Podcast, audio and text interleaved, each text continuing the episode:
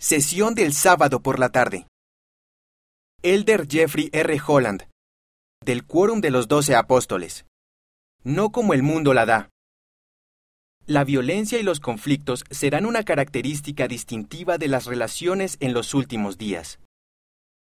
Hermanos y hermanas, vemos demasiado conflicto, ira y falta de cortesía a nuestro alrededor.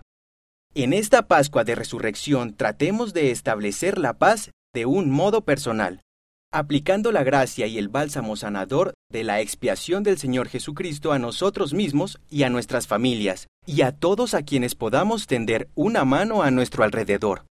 Necesitamos lo que las escrituras llaman los poderes del cielo.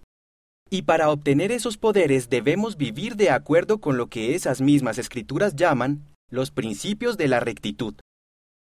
Los principios de la rectitud incluyen virtudes tales como la paciencia, la longanimidad, la benignidad y el amor sincero.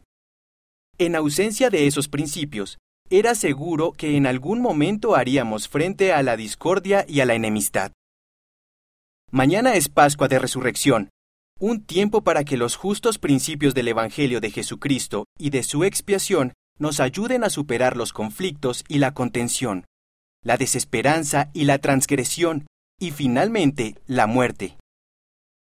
A pesar de la traición y del dolor, a pesar del maltrato y de la crueldad, y soportando los pecados acumulados de toda la familia humana, el Hijo del Dios viviente pudo ver la larga senda de la vida terrenal, mirarnos este fin de semana y decir, La paz os dejo, mi paz os doy.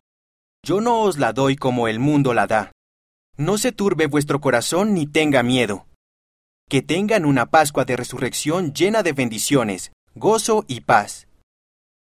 Mira el discurso completo en conference.churchofjesuschrist.org.